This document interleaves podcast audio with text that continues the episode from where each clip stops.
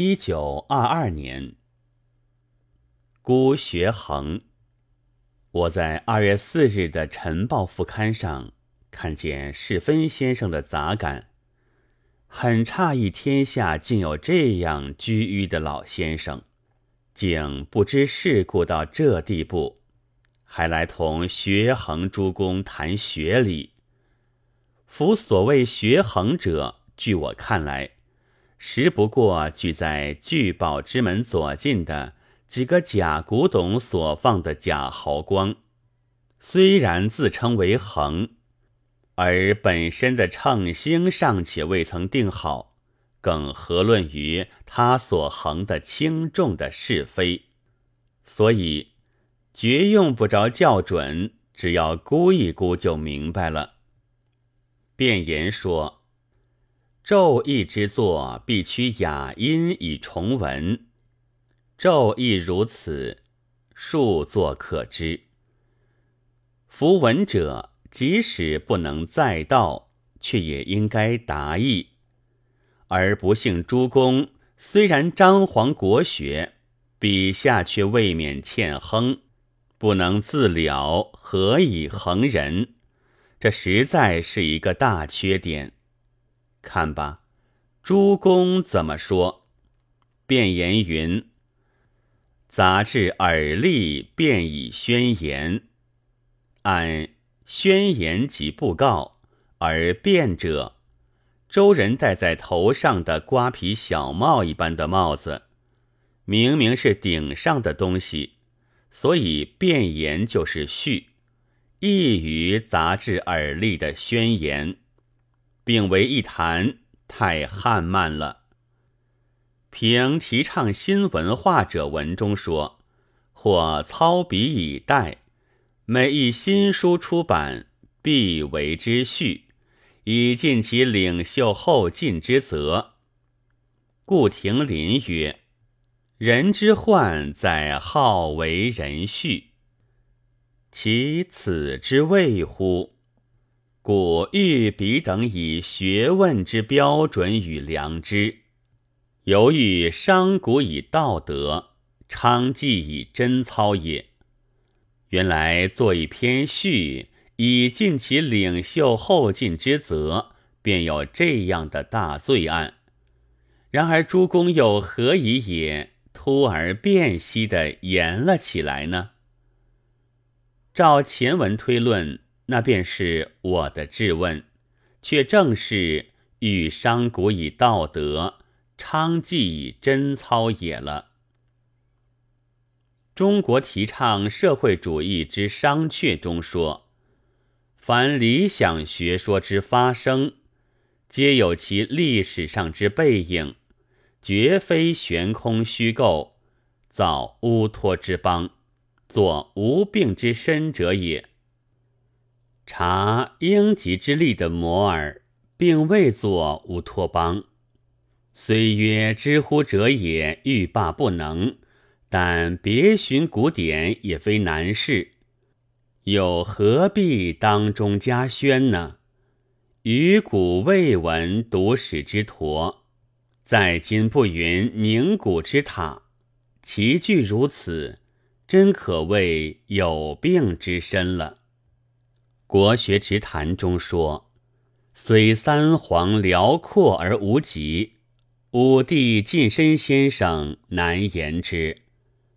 人而能辽阔，已属奇闻。而第二句尤为费解，不知是三皇之事，五帝和近身先生皆难言之，亦是五帝之事。”近身先生也难言之呢。推夺情理，当从后说。然而太史公所谓近身先生难言之者，乃指百家言皇帝，而并不指武帝。所以翻开《史记》，便是赫然的一篇武帝本纪，又何尝难言之？难道太史公在汉朝，竟应该算是下等社会中人吗？即《白鹿洞谈虎》中说：“诸父老能见谈，谈多称虎。当其模式绝世之状，闻者显不色变，退而继之，亦兹挥绝之类也。孤不论其能见谈称，床上安床，绝世之状终于未继，而变色的是，但兹挥绝。也可谓太远于世情。唐史但资挥绝，则先前的闻而色变者，简直是呆子了。既又云：“昌者，心鬼而高虎牙者也。刚作心鬼，便高虎牙，实在可悯。那么虎不但食人，而且也食鬼了。”这是古来未知的新发现。余丈人行的起手道：“楚王无道杀五奢，覆巢之下无玩家。这无玩家虽比无玩卵新奇，但未免颇有语病。假如家就是鸟巢，那便犯了覆。而且之下二字没有着落。”倘说是人家，则掉下来的鸟巢未免太沉重了。除了大鹏金翅鸟，断没有这样的大巢能够压迫彼等的房子。倘说是因为押韵不得不然，那我敢说这是挂角韵。押韵至于如此。则翻开诗韵合璧的六麻来，写到无完蛇、无完瓜、无完叉，都无所不可的。还有浙江采集植物游记，连题目都不通了。采集有所悟，并非漫游，所以古人作记，物与游不并举。地与游才相连，匡庐峨眉山也，则曰寄游；采流访碑物也，则曰日记。虽说采集时候也兼游览，但这应该包举在主要的事物里，一列举便不古了。例如这记中也说起吃饭睡觉的事。而题目不可做浙江采集植物游食眠记，以上不过随手拾来的事，毛举起来更要费笔费墨费时费力，犯不上终止了。